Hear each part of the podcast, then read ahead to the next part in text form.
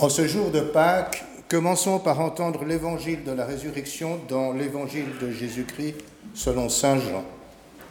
Puis nous entendrons en écho deux brefs passages de l'apôtre Paul aux Philippiens et aux Corinthiens. Tout d'abord dans Jean chapitre 20, versets 1 à 20. Le premier jour de la semaine, à l'aube, alors qu'il faisait encore sombre, Marie de Magdala se rend au tombeau et voit que la pierre a été enlevée du tombeau. Elle court, rejoint Simon-Pierre et l'autre disciple, celui que Jésus aimait, et elle leur dit, On l'a enlevé du tombeau le Seigneur, et nous ne savons pas où on l'a mis. Alors Pierre sortit, ainsi que l'autre disciple, et ils allèrent au tombeau. Ils couraient tous les deux ensemble, mais l'autre disciple courut plus vite que Pierre et arriva le premier au tombeau. Il se penche et voit les bandelettes qui étaient posées là. Toutefois, il n'entra pas. Arrive à son tour Simon-Pierre qui le suivait. Il entre dans le tombeau et considère les bandelettes posées là. Le linge qui avait recouvert la tête. Celui-ci n'avait pas été déposé avec les bandelettes, mais il était roulé à part, dans un autre endroit. C'est alors que l'autre disciple, celui qui était arrivé le premier, entra à son tour dans le tombeau, il vit et il crut. En effet, il n'avait pas encore compris l'écriture selon laquelle Jésus devait se relever d'entre les morts. Après quoi, les disciples s'en retournèrent chez eux. Dans le premier chapitre de l'Épître aux Philippiens, Suivant ma vive attente et mon espérance, je n'aurai pas à rougir de honte, mais mon assurance restant totale, maintenant comme toujours, Christ sera exalté dans mon corps, soit par ma vie, soit par ma mort. Car pour moi, vivre, c'est Christ, et mourir m'est un gain. Mais si vivre ici-bas doit me permettre un travail fécond, je ne sais que choisir. Je suis pris dans ce dilemme. J'ai le désir de m'en aller et d'être avec Christ, et c'est de beaucoup préférable, mais demeurer ici-bas est plus nécessaire à cause de vous. Et dans le premier épître aux Corinthiens, à présent, nous voyons dans un miroir et de façon confuse, mais alors ce sera face à face.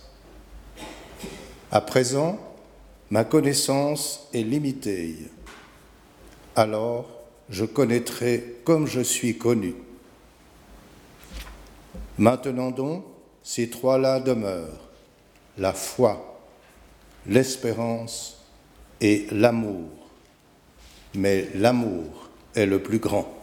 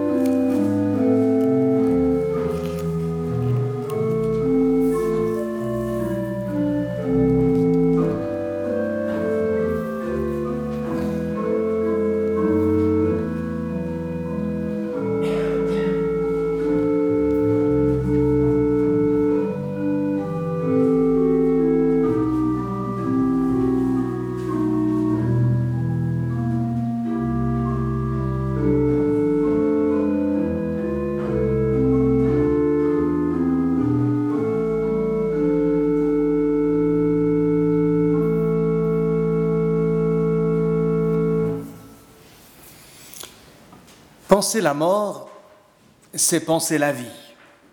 Et j'affirme que l'événement de la mort du Christ change radicalement notre manière d'approcher la mort. Alors, certes, la mort reste la mort. Elle demeure notre seule certitude absolue. Un jour, je mourrai. Mais elle demeure en même temps le mystère le plus insondable. Notre société a tout fait pour essayer de, gommer un peu la mort. Il n'y a plus tellement de signes de deuil ou de mort, et vous aurez remarqué que même les corbillards ne sont plus noirs, histoire de passer plus inaperçus dans le trafic. Mais la mort s'est rappelée à nous cette année avec une certaine violence, et nous avons tous été impressionnés par ces images de ces cercueils qui attendent devant la morgue de ces villes comme Bergame ou d'autres durant cette année, où tout d'un coup la mort se rappelait à nous avec une certaine force et violence. La mort, c'est à la fois ce qui est pour nous le plus intime et en même temps le plus étranger. Personne, mais personne n'est susceptible d'être interrogé sur ce qu'est la mort. Et même les mourants, au seuil de la mort, sont encore infiniment plus séparés des morts que des vivants.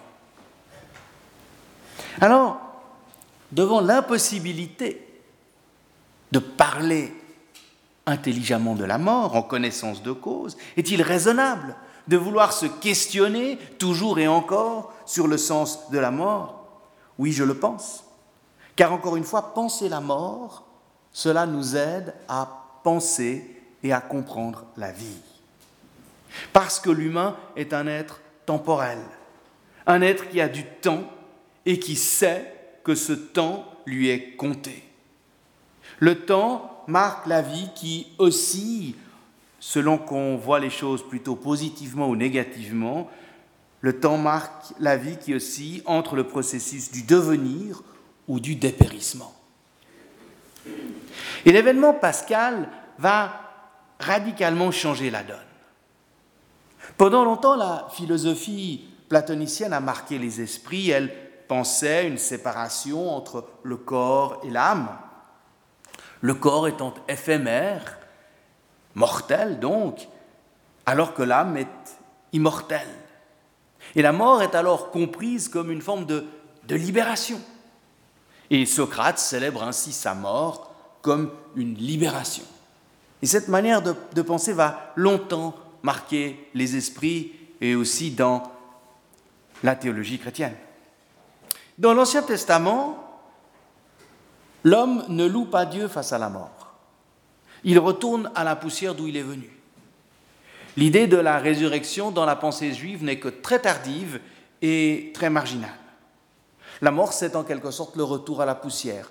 C'est une manière de souligner, à contrario, l'importance de la vie et le caractère précieux de la vie présente. Alors en ce matin de Pâques, la foi chrétienne affirme qu'il s'est passé quelque chose avec la mort elle-même. La résurrection va devenir alors le thème central de la pensée chrétienne dès la première génération des croyants, et la mort avec elle. Étonnant, en effet, du reste, je, le rappelle toujours, que le symbole de la foi, c'est une croix, et non pas un symbole plus, joli de fleurs, de, de croissant de lune ou que sais-je, c'est un lieu sinistre, c'est un lieu de mort, c'est un lieu de souffrance. Mais la mort n'est pas recherchée comme une libération de l'âme et encore moins pensée comme une calamité. La vie et la mort sont placées alors dans un nouveau rapport. La mort devient en quelque sorte naturelle, comme appartenant à la vie en Dieu. Et c'est ainsi qu'est relativiser la radicalisation de la séparation entre la vie et la mort. Et c'est ainsi que Paul, on l'a entendu dans la lecture aux Philippiens, peut hésiter sur ce qu'il souhaite, vivre ou mourir. Il est dans un dilemme. Je suis pris dans un dilemme, écrit-il, j'ai le désir de m'en aller pour être avec le Christ, mais demeurer ici-bas est plus nécessaire pour vous. Et vendredi saint et Pâques, sont ainsi pensés ensemble. Et ma prédication fait écho finalement à celle que Marie nous a brillamment prononcée vendredi, ici même. On ne sait pas trop du reste comment Jésus lui-même a vécu sa mort. C'est une, c'est une grande question, encore une, sans réponse. Comment est-ce qu'il l'a affrontée, comprise Ses disciples, en revanche, c'est clair, l'ont vécu comme une calamité, comme une catastrophe, comme un échec retentissant, comme l'effondrement de tout ce qu'ils avaient espéré. Mais dès le matin de Pâques, dès le matin de Pâques, la pierre roulée, le sentiment d'une expérience particulière émerge. Dieu n'aurait pas abandonné celui qu'on a exécuté. Il n'y a pas d'explication, encore moins de preuves. C'est magnifique dans le texte que nous avons lu. Le disciple qui arrive, il voit et il croit. Il voit quoi? Il voit rien. Et c'est précisément parce qu'il ne voit rien qu'il croit. Pas de démonstration, pas de preuve, mais ce sentiment que cette mort-là marque un tournant. Mais ce sentiment que Dieu n'a pas abandonné Jésus, cette résurrection n'est pas à comprendre comme la négation de sa mort. Et certains courants théologiques des premiers siècles ont voulu très vite, dans le fond, nier la mort de Jésus. Pour eux, c'était trop insupportable d'imaginer que le Fils de Dieu ait pu souffrir sur la croix et mourir, et la résurrection aurait été comme une preuve qu'il n'avait fait que semblant de mourir. Mais non. Au contraire, la foi chrétienne, a raison, souligne l'importance de la mort du Christ. Dire la résurrection, ce n'est pas dire que le Fils de Dieu n'est pas mort et qu'il continue à vivre, c'est au contraire souligner l'importance de sa mort. Comme le passage par lequel le Fils de Dieu nous précède tous. Et alors, on peut relire toute l'histoire de ce fils de charpentier de Nazareth comme le conduisant précisément et inéluctablement jusqu'à la mort. Et cette vie alors démontre, manifeste toute la proximité de Dieu de la crèche à la croix en parole et en acte dans la personne humaine du Christ qui vit son humanité jusque dans la mort. Il n'a eu de cesse, Jésus, d'annoncer le royaume de Dieu. Le royaume de Dieu s'est approché, dit-il à maintes reprises. Mais au matin de Pâques, l'annonciateur de la proximité de Dieu devient l'annoncé lui-même. Il devient le signe de cette proximité de Dieu. Dieu s'est comme identifié à Jésus dans sa mort et cela change radicalement le rapport entre Dieu et les humains. Dieu désormais participe à la douleur et à la mort. Dieu partage avec l'humain le fléau de la mort. Et pire, presque pourrions-nous dire, il ne triomphe pas de la mort en passant comme un héros qui la terrasse sous un arc de triomphe. Dieu, en son Fils, subit la mort la plus indigne, la plus douloureuse, la mort sur la croix. Alors nous sommes bien loin ici des mythes païens et des dieux qui se jouent de la mort. Ici, le ressuscité reste le crucifié. Et les fameux stigmates le montrent bien, c'est bien le même, celui qui est vivant, c'est bien celui qui était cloué sur une croix. Et l'objet de la foi, la victoire sur la mort, vient du fait que Dieu accepte de porter en lui cette mort. Dieu est celui qui aime l'humanité au point d'accepter de souffrir avec elle et pour elle. Alors Paul peut poser cette question, vous connaissez cette phrase, mort, où est ton aiguillon? Une manière de dire que la mort, par l'amour de Dieu, a été comme privée de son pouvoir. Alors certes, et je ne vous apprends rien, la mort, on peut faire tous les discours qu'on veut, et surtout celle des autres, la mort des autres reste toujours une épreuve, une douleur. C'est toujours une catastrophe, elle fait toujours mal. Mais croire à la résurrection, c'est affirmer en quelque sorte la mort de la mort, car désormais la mort aussi douloureuse et mystérieuse demeure-t-elle, appartient comme à la vie de Dieu. Et j'aime ce passage, vous le connaissez dans le livre de l'Ecclésiaste où il est dit il y a un temps pour tout, un temps pour aimer, un temps pour haïr, un temps de paix, un temps de guerre. Et l'Ecclésiaste fait, dans sa grande sagesse, une longue liste de ces alternances-là. Mais jamais il ne nous dit il y a un temps avec Dieu et un temps loin de Dieu. C'est comme si cette alternance-là n'était pas possible. C'est comme si l'on ne pouvait jamais sortir du cadre, dans le fond, posé par Dieu. Et la mort n'est alors plus à comprendre comme un échec, comme la dernière des calamités, et encore moins comme une séparation d'avec Dieu. Alors, comme humains, nous le savons tous, notre vie est constamment, et cela dès notre premier souffle, menacée par la mort. Et cette vie mène à la mort. Mais en ce matin de Pâques, nous est proposée une espérance, celle de la victoire de Dieu sur la mort offerte à l'humanité. Et c'est ainsi que Luther a eu l'idée d'un retournement. Plutôt que de dire que la vie est cernée par la mort, et on peut imaginer à son époque surtout combien la vie était constamment menacée par les famines, les guerres, les persécutions, la vie est cernée par la mort, alors Luther va dire le contraire, il va dire que au cœur de la mort, finalement, nous sommes cernés par la vie.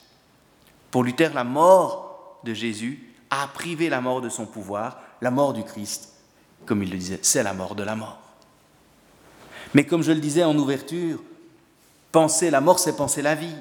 Alors, toutes ces belles paroles, qu'est-ce que cela change pour nous et qu'est-ce que cela a comme implication dans notre vie quotidienne? Parce que finalement, les pasteurs peuvent pérorer sur la mort, mais nous sommes là et nous sommes face à nos inquiétudes et nos questions.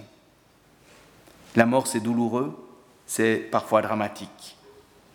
Mais cette temporalité de la vie rappelle aussi, je le crois, le caractère précieux justement de notre vie, son unicité.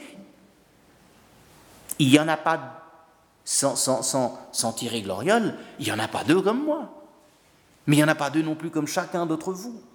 Notre vie est unique et précieuse. Et c'est ce que le Seigneur nous rappelle à travers le prophète Ésaïe quand il dit, Tu vaux cher à mes yeux, tu as du poids et moi je t'aime. Cette vie, je dirais même qu'elle est un moment unique de la vie de Dieu avec l'humanité. Et dans ce sens, cette vie terrestre limitée s'inscrit en quelque sorte dans l'histoire éternelle de Dieu.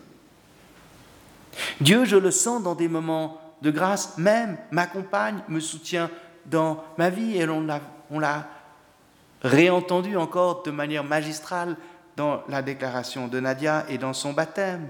Le Seigneur qui, qui nous aime et qui nous aime souvent, on peut le dire avant même notre conception, c'est ce que chante si bien le psaume 139. Alors comme le Seigneur n'a pas abandonné son Fils mourant sur la croix, ma mort, je le crois, ne signifiera pas la séparation d'avec Dieu. Pourquoi Dieu devrait-il cesser de m'aimer? Simplement parce que le muscle de mon cœur s'arrête de battre Dieu est plus grand que cela.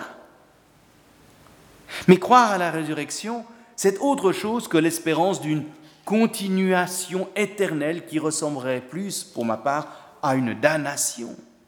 L'éternité, j'avais reçu une fois cette jolie carte, c'est une phrase de Woody Allen, je crois, qui disait c'est long l'éternité, surtout vers la fin. Et je ne peux pas penser, hein, c'est au-delà, il est hors du temps. Mais je peux croire que cet au-delà se vivra comme un relèvement et aussi comme un révèlement. À présent, dit Paul dans l'Épître aux Corinthiens que nous avons réentendu ce matin, nous voyons de façon confuse, mais alors ce sera face à face et je connaîtrai comme je suis connu. Ma vie en Dieu pourra alors prendre tout son sens. C'est Barthes, le théologien, qui disait, en tant qu'être passé, l'homme ne participera pas au néant mais la vie éternelle de Dieu. Mais être délivré de la mort par l'espérance de la résurrection, cela ne veut en aucun cas dire nier la mort ou vouloir faire comme si elle n'existait pas. La mort est bel et bien là, et sans cesse elle se rappelle et souvent de manière dramatique à nous. Mais être délivré de la mort, c'est être libéré en vue d'une relation nouvelle avec Dieu. Non plus Dieu le grand inquisiteur dont il faudra craindre le jugement. Non plus un Dieu qui nous abandonne à la mort, mais un Dieu qui nous accompagne dans la vie, dans la mort, dans la vie après la mort. Être délivré de la mort veut donc dire être délivré, libéré, pour vivre, pour vivre et pour mourir. Et croire à la résurrection, c'est croire à la victoire de Jésus sur la mort, c'est encore croire que Dieu nous accompagnera dans la mort, mais c'est encore plus que là, c'est croire qu'aujourd'hui, Dieu est celui qui m'accompagne, il me relève chaque fois que ma vie se prend dans les filets de la mort. Alors avec cette confiance en Dieu, nous pouvons dire oui à la vie. Non pas une vie qui ne serait qu'un exercice préparatoire à la mort, non pas une vie qui voudrait se maintenir à tout prix et ne tolérer aucune fin. Dire oui à la vie, être délivré de la mort, c'est accepter notre vie dans sa fragilité, dans sa temporalité, mais c'est se soucier de cette vie à chaque instant, la nôtre et celle des autres. On ne pourra mourir en paix que si l'on vit en paix. Et l'on ne peut vivre en paix dans cette confiance que l'on sera... Et l'on ne peut vivre en paix dans cette confiance, oui, parce que nous avons foi dans ce Dieu qui nous accompagne. Dieu toujours et encore sera celui qui est là pour nous accueillir, nous recueillir et ouvrir devant nous un chemin de vie. Amen.